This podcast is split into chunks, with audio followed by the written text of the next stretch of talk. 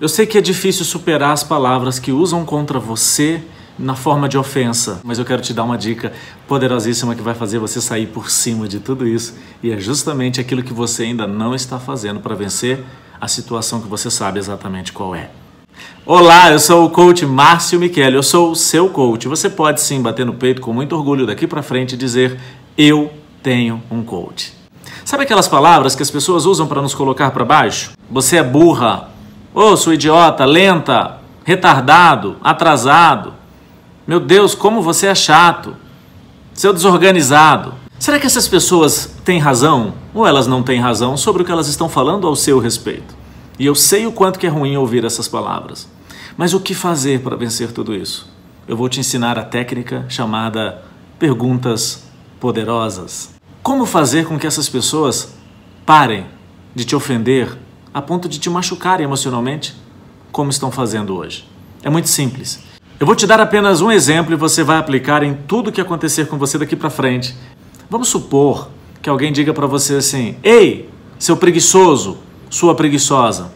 Ao invés de fazer o que você já estava fazendo, você vai virar para a pessoa sem ironia, com muita calma e vai falar: "Fulano, você vai chamar essa pessoa pelo nome.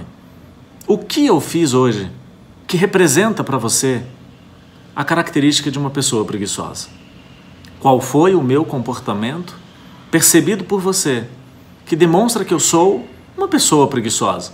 Você não disse que não é preguiçosa, você não bateu de frente com a pessoa, você apenas fez uma pergunta que nós chamamos dentro do coaching de pergunta poderosa. Qual o objetivo de uma pergunta como essa que eu dei como exemplo? Ela provoca na pessoa, o seu ouvinte, a pessoa que você perguntou, ela provoca uma reflexão. E o objetivo dessa reflexão é demonstrar na mente de quem ouve uma contradição em sua forma de pensar. Ele te chamou de preguiçoso, de preguiçosa. E você pediu para ele indicar qual foi o comportamento que você realizou naquele momento e que caracteriza você como uma pessoa preguiçosa.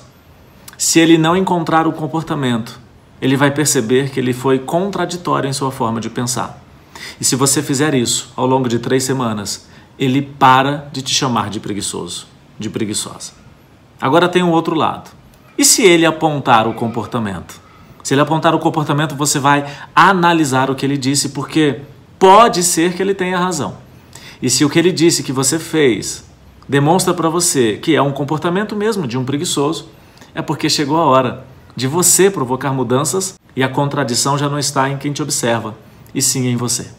De uma forma ou de outra, você vai encontrar contradições na forma de pensar de quem te acusa ou na sua forma de pensar.